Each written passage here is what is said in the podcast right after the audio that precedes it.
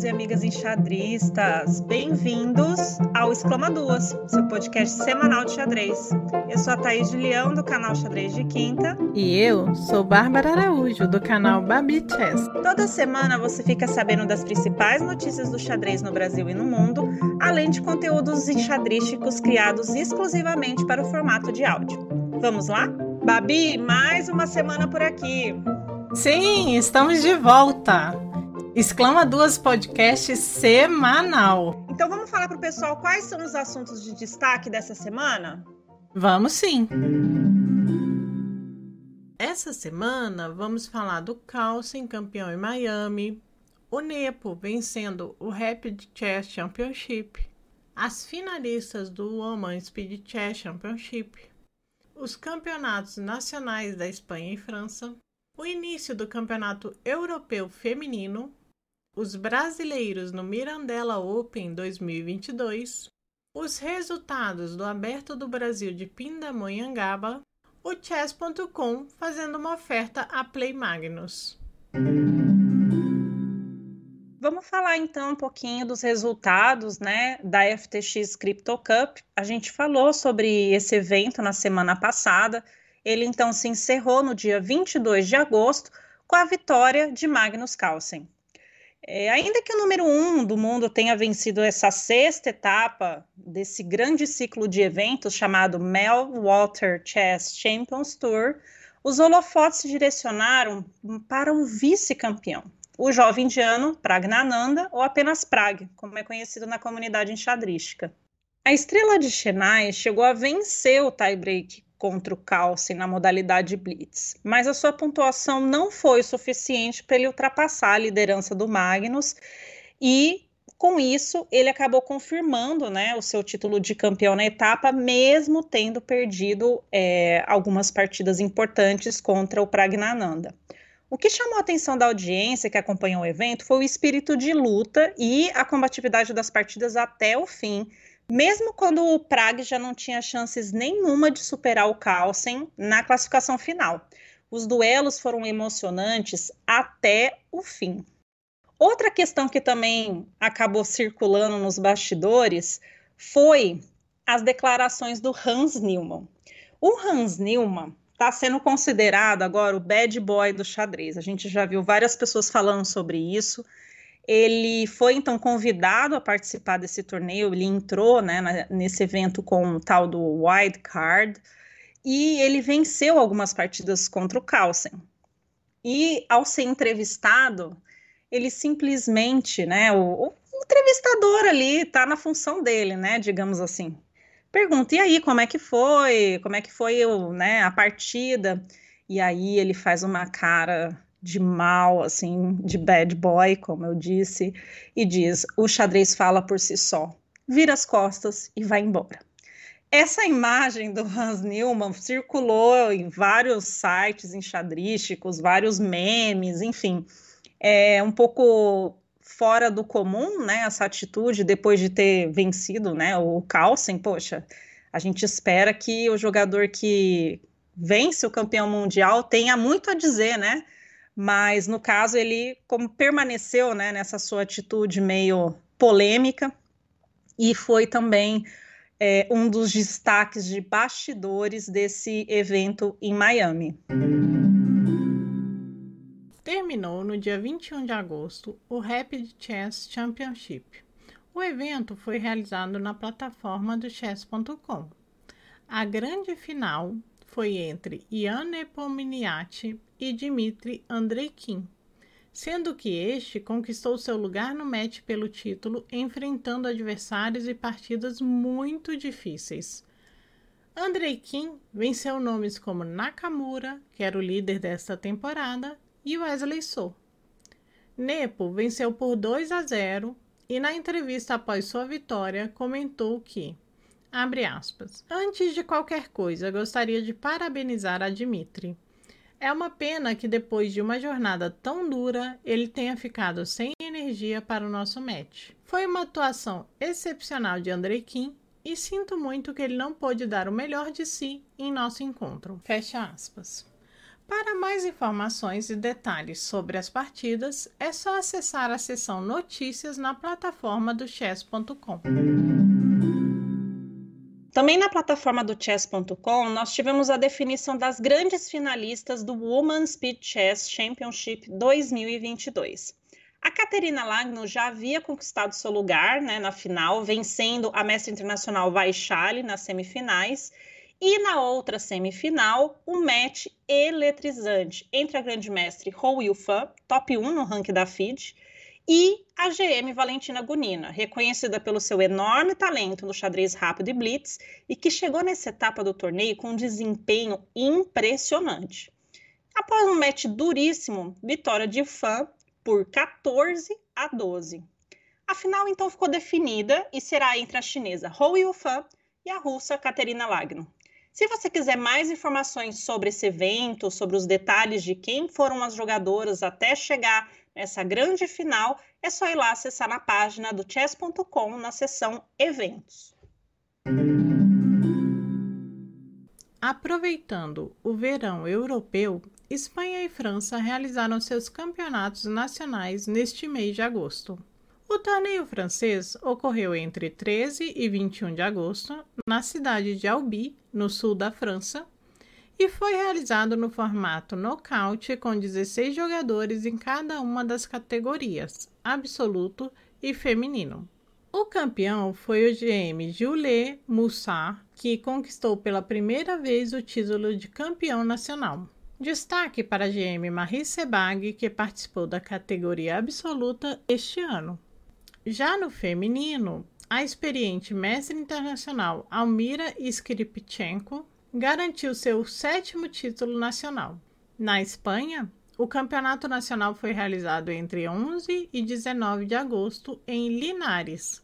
Essa cidade que já foi palco de diversos eventos importantes, tanto em nível nacional quanto internacional.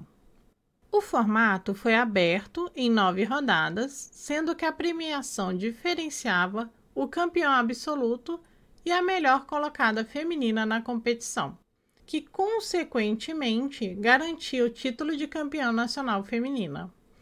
O título ficou com o GM Iturrizaga, venezuelano de nascimento, mas atualmente representando a Espanha. Iturrizaga fez sete pontos e meio em nove.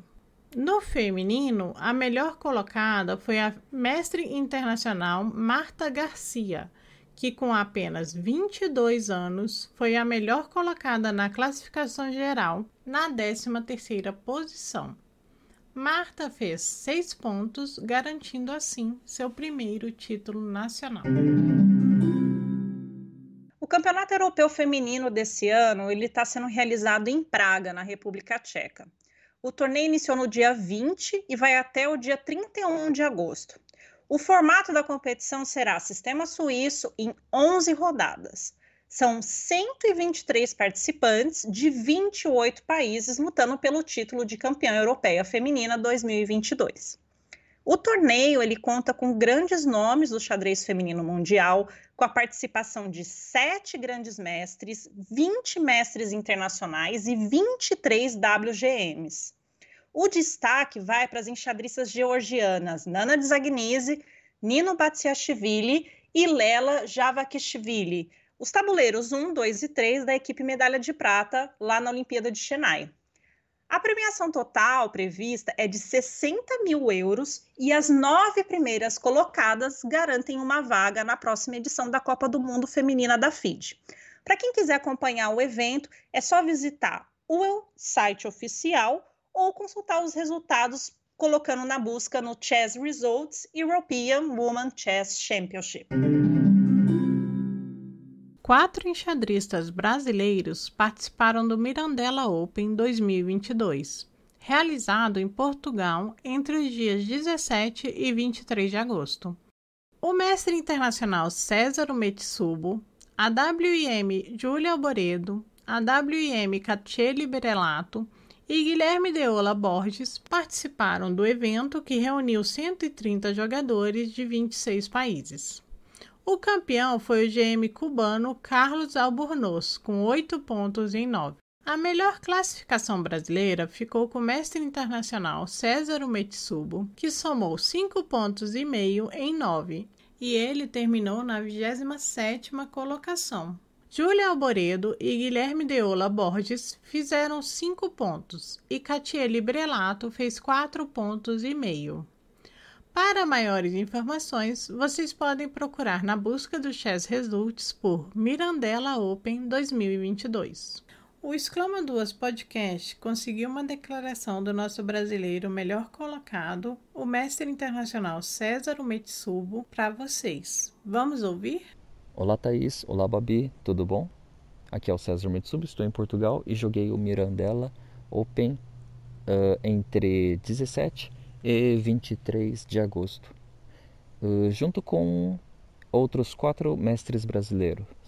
As representantes da seleção brasileira, Katia Goulart e Júlia Alboredo, e também os outros mestres Guilherme Deola Borges, que hum, planejou toda a minha viagem e me hospedou na casa dele, e também o mestre carioca, amigo meu, José Maia. No geral, a gente foi mais para ruim do que para bom. A, o Guilherme Deola Borges saudou aí mais 10 pontos de feed, mas eu perdi 14 e as, e as meninas perderam mais de 30 pontos, né? Em questão de premiação, a Júlia ainda assim conseguiu o prêmio de quarto lugar feminino. Uma, um agradecimento que eu tenho em relação a estes torneios que eu joguei aqui é ao senhor Vitorino Dias Ferreira, de um clube daqui de Portugal chamado Grupo Dias Ferreira. Este senhor é um cara que eu respeito muito. Eu conheci ele este ano aqui nestas viagens e ele dá, ele dá muitos apoios a muitos enxadristas é, de diversas nações. Por exemplo, aqui no Brasil, quer dizer, aqui no Brasil não, mas dos nossos brasileiros, Uh, Fier joga pelo clube dele, né? o Guilherme de Olabors. As meninas e eu também acabamos representando o clube dele nos torneios aqui. Neures, que vive no Brasil, também joga pelo clube dele. E eu, eu conheci um, o Robério, que é um pernambucano que agora vive também aqui em Portugal ele também joga pelo clube dele e, e ele dá uma, uma força danada assim para um monte de, é, de enxadristas que nem são de Portugal assim né por exemplo tinha no, no, último torneio não eu não lembro em qual desses torneios que eu joguei que eu, já, eu joguei cinco ao total né? É, num desses torneios tinha uma família de, de ucranianos eram seis irmãos ucranianos, né, cinco meninas e um garoto, que é refugiados realmente da, da guerra e ele fez questão de uh, ajudá-los a jogar o torneio, né, cobrindo as inscrições, alugou um, um Airbnb para eles é, se hospedarem, pagou a comida deles, nossas crianças magras, magras assim, Cara, então ele, ele deu uma, uma força danada, assim, cara. Esse, esse tio, esse senhorzinho Vitorino Dias Ferreira, tá é, entre o, tá no ranking das pessoas que eu mais respeito no xadrez, cara. Meu do céu, esse senhorzinho é um, um homem, um grande homem, tá? E, nossa, ele, ele foi me buscar no, no aeroporto.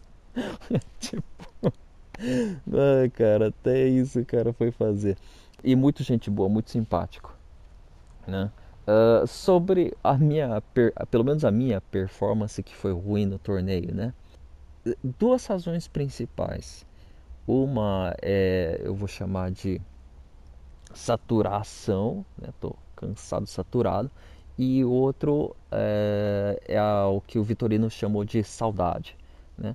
De saturação é o seguinte, eu, eu tô no quinto torneio seguido que eu estou jogando aqui em Portugal uh, dentro de 70 dias e eu joguei 45 partidas pensadas ao, ao, ao, total, né?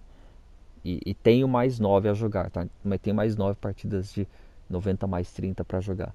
E se eu fico muito tempo fazendo a mesma coisa, eu perco produtividade, a minha cabeça não tem mais vontade de ficar calculando e preparando e continuando fazendo aquela, aquele mesmo ritmo, né? E, e então a minha cabeça fica mais preguiçosa, uh, ânimo cai, vontade de, de, de ganhar cai, vontade de encher o saco do adversário, criar problemas, apertar aquelas posições que eu tenho miséria de vantagem ou nada de vantagem. Então, é, todo esse ânimo, gás, pilha a, acaba caindo porque eu estou saturado. E a questão de saudade que o Vitorino mencionou é o seguinte: é que meu coração não está mais 100% na frente do tabuleiro, né? Uh, coração e alma, eu, eu, tô, eu, queria, eu queria voltar para Florianópolis e comer nos lugares que eu gosto de comer, pedir, uh, pedir o meu é, café com leite num copinho americano, meu pãozinho na chapa, né? Ver os amigos que, que eu mais gosto, que estão por ali, e dar aula para os alunos que eu também curto pra caramba. Então, tem coisas que, o, o meu ser gostaria de estar tá fazendo mas, mas eu me comprometi para isso. Só que, de qualquer maneira, meu coração não está mais 100% em frente ao tabuleiro, né? Essa é a questão da, da saudade. Uh, as meninas, elas vieram da, é, da puxadíssima Olimpíada, né? Uh, bom, elas têm as razões delas pra, por ter por não ter ido bem no torneio mas, mas daí é, é um, um somatório de fatores que são pessoais de cada um, né? E, e que bom que o Gui, pelo menos o Gui, o Gui conseguiu faturar aí 10 pontinhos de elo, né? Uh, mas outra coisa, por exemplo, assim que eu voltar para o Brasil, vai ter o, o, o torneio aberto Sesc Caiobá, que eu sempre gostei de ir. Mas, cara, com certeza eu vou chegar dia 15 em, em, no Brasil e eu não vou estar tá com vontade de pegar um busão e ir lá e jogar um outro torneio. Não, eu vou estar tá afim de ficar em casa e fazer minhas coisas, sabe? Né? Então, é mais ou menos assim que está a minha situação. Eu agradeço o convite para expressar como que eu fui no torneio, né? E um abraço Obrigado, tchau, tchau. Beijão. O Exclama Duas Podcast agradece a participação do mestre internacional César Umetsubo. Muito obrigada. Como a gente falou na semana passada, terminou no dia 21 de agosto o Aberto do Brasil da cidade de Pindamonhangaba. O torneio foi realizado em seis rodadas, com ritmo 90 minutos com 30 segundos de acréscimo e contou com a participação de 73 jogadores.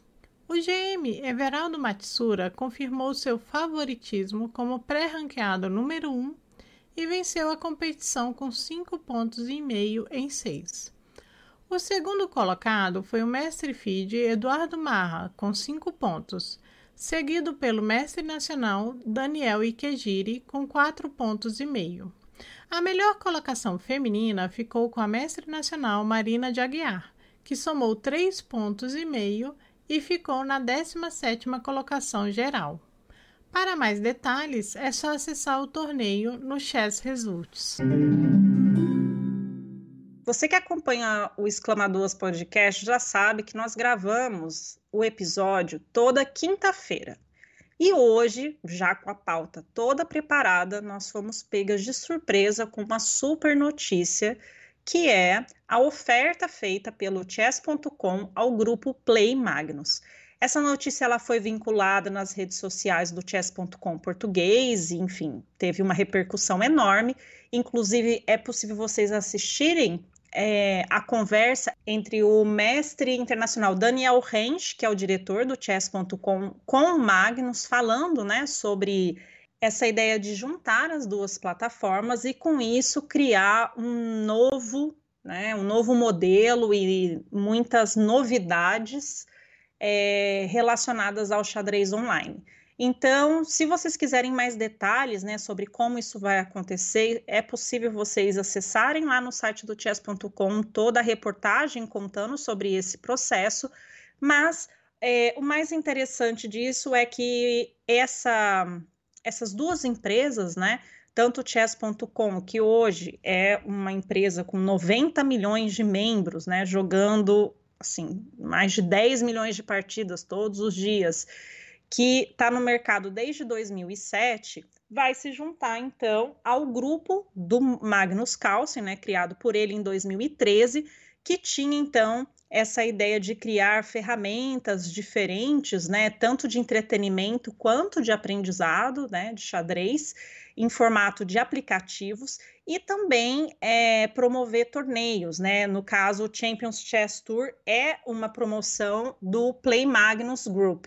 Então, nós temos que acompanhar aí quais serão as próximas novidades dessa junção, dessa fusão. A gente ainda não sabe muito bem como isso vai funcionar, mas é legal a gente acompanhar, principalmente quem gosta de xadrez online e quer ver quais são essas novidades que vão surgir dessa parceria. Clarice Lispector disse, abre aspas, até onde posso, vou deixando o melhor de mim. Se alguém não viu, foi porque não me sentiu com coração. Fecha aspas. Ellen Gize, sem dúvida, passou por aqui deixando o seu melhor a cada dia. Bacharel em Química Tecnológica, especialista em Bioquímica Aplicada e mestre em Biotecnologia, Ellen também foi doutora em Engenharia e Ciências de Alimentos pela Unesp. Desde 2013, Ellen era pesquisadora na divisão de Metalurgia Extrativa e Bioprocessos do Centro de Tecnologia Mineral trabalhando com pesquisa e desenvolvimento de tecnologia para o uso sustentável dos recursos minerais brasileiros. Tantos são os feitos dessa cientista que fica até difícil de colocar tudo aqui para vocês. No xadrez, também não deixou por menos. Teve como seu maior rating 1922 de FIDE, mas ainda maior foi o rating de divulgação do xadrez feminino. O xadrez de Ellen por ela mesma é mais ou menos assim. Abre aspas. Eu jogo xadrez todos os dias. Não tem um dia que eu não resolva um diagrama ou não jogue uma partida. Eu aprendi a jogar xadrez bem nova. Meu pai me ensinou. Aos 12 anos eu comecei a competir e nunca mais parei. Participei de competições municipais, estaduais, nacionais e internacionais.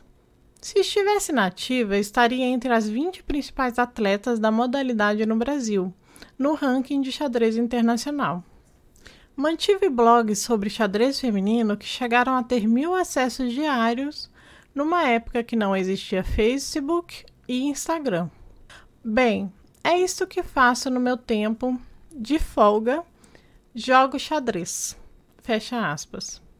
Ellen foi pioneira na divulgação do xadrez feminino no Brasil, num projeto conjunto com a nossa apresentadora Thaís Julião. Elas criaram o primeiro espaço virtual dedicado a divulgar o esporte na modalidade feminino dentro das redes. Vale a pena conhecer esse trabalho que ainda está disponível em xadrezfemininobrasil.blogspot.com. Dando continuidade a esse bonito trabalho de divulgação do xadrez feminino, Ellen criou em 2010 o blog xadrezfeminino.wordpress.com. Durante a sua luta contra o câncer, Ellen teve forças para continuar seu trabalho de comunicação. Agora, divulgando informações importantes sobre a doença, ajudando milhares de pessoas. Meu contato com a Ellen foi pequeno, mas suficiente para perceber a diferença que ela fazia no mundo ao se comunicar e expressar. Encerro com um trecho de Fernando Pessoa. Abre aspas. O valor das coisas não está no tempo que elas duram, mas na intensidade com que acontecem. Por isso, existem momentos inesquecíveis, coisas inexplicáveis e pessoas incomparáveis. Fecha aspas. De muito mais tempo precisaríamos para descrever Ellen Gize, Recomendo que pesquisem sobre essa grande mulher.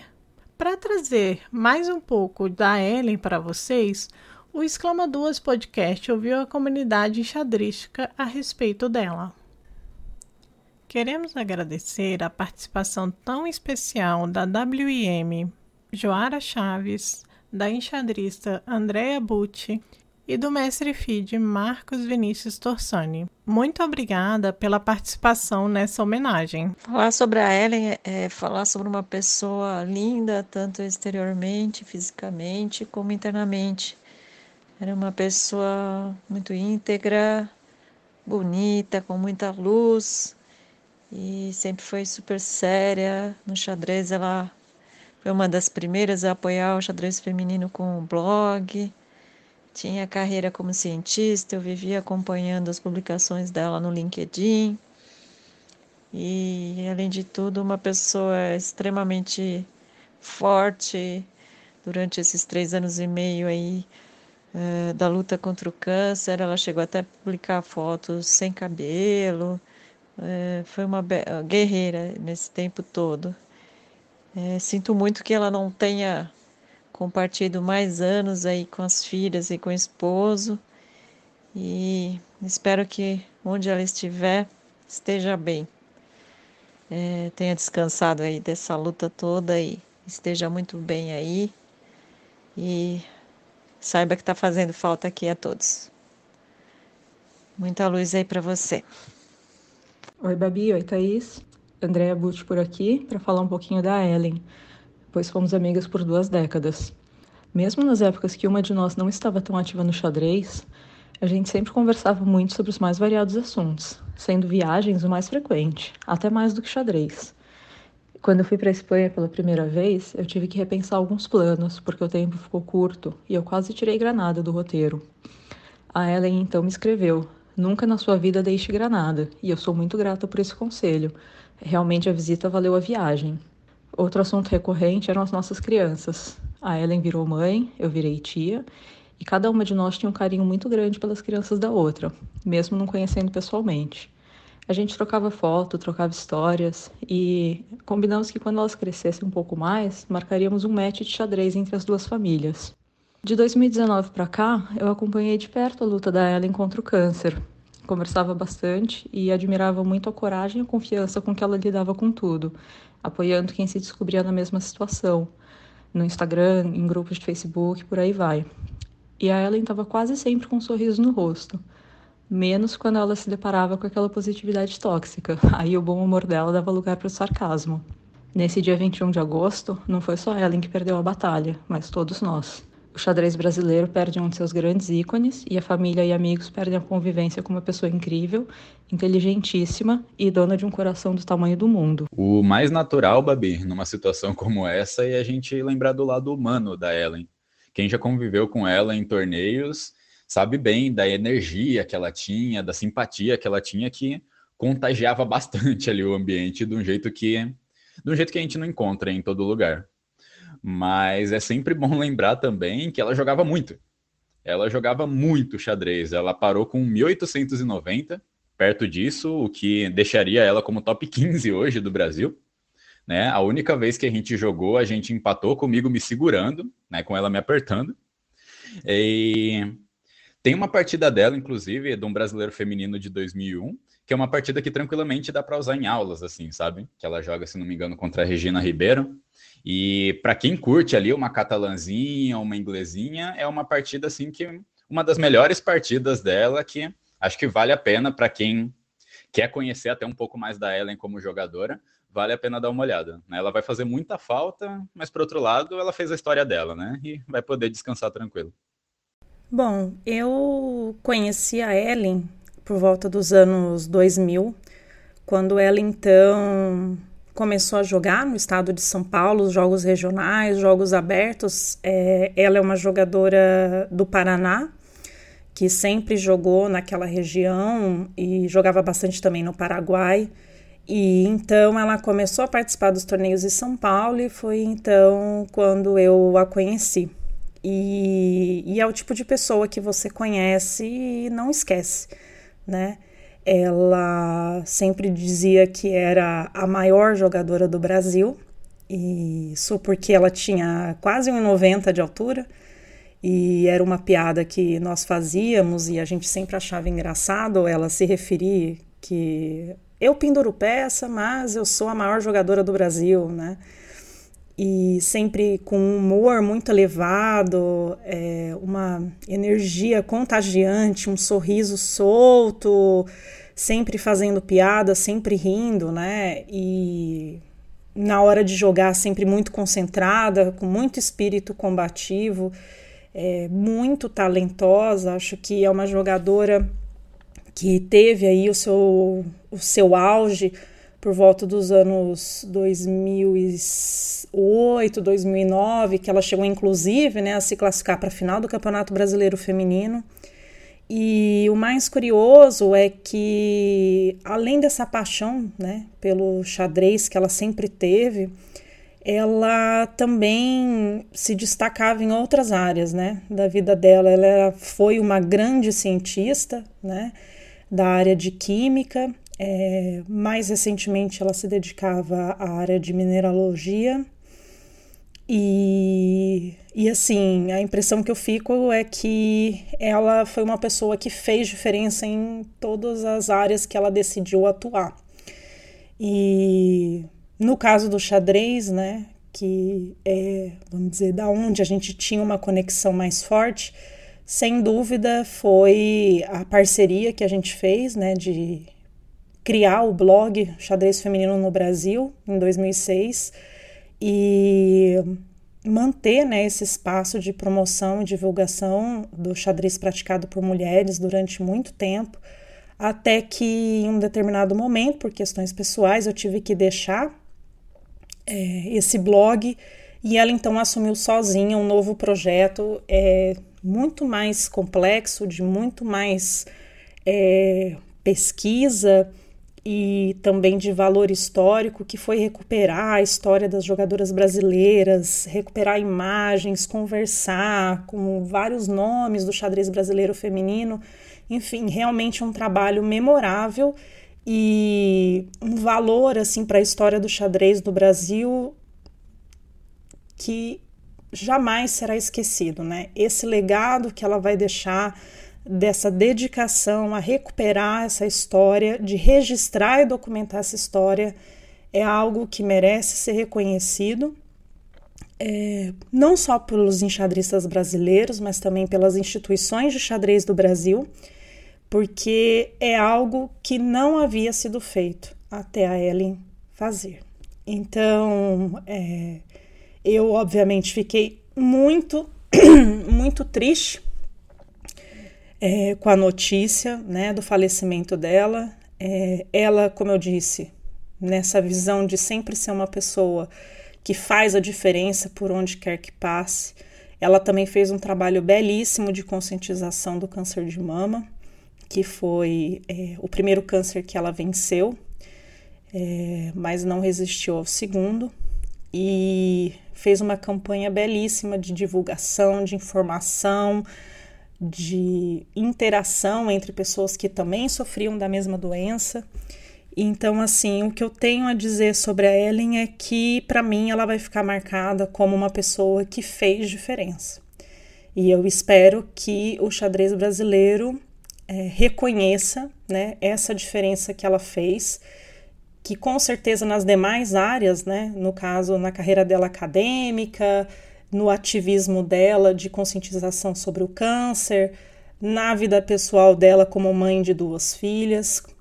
Com certeza esse legado é reconhecido, mas eu espero do fundo do meu coração que as pessoas olhem o que a Ellen fez pelo xadrez feminino com carinho e com gratidão.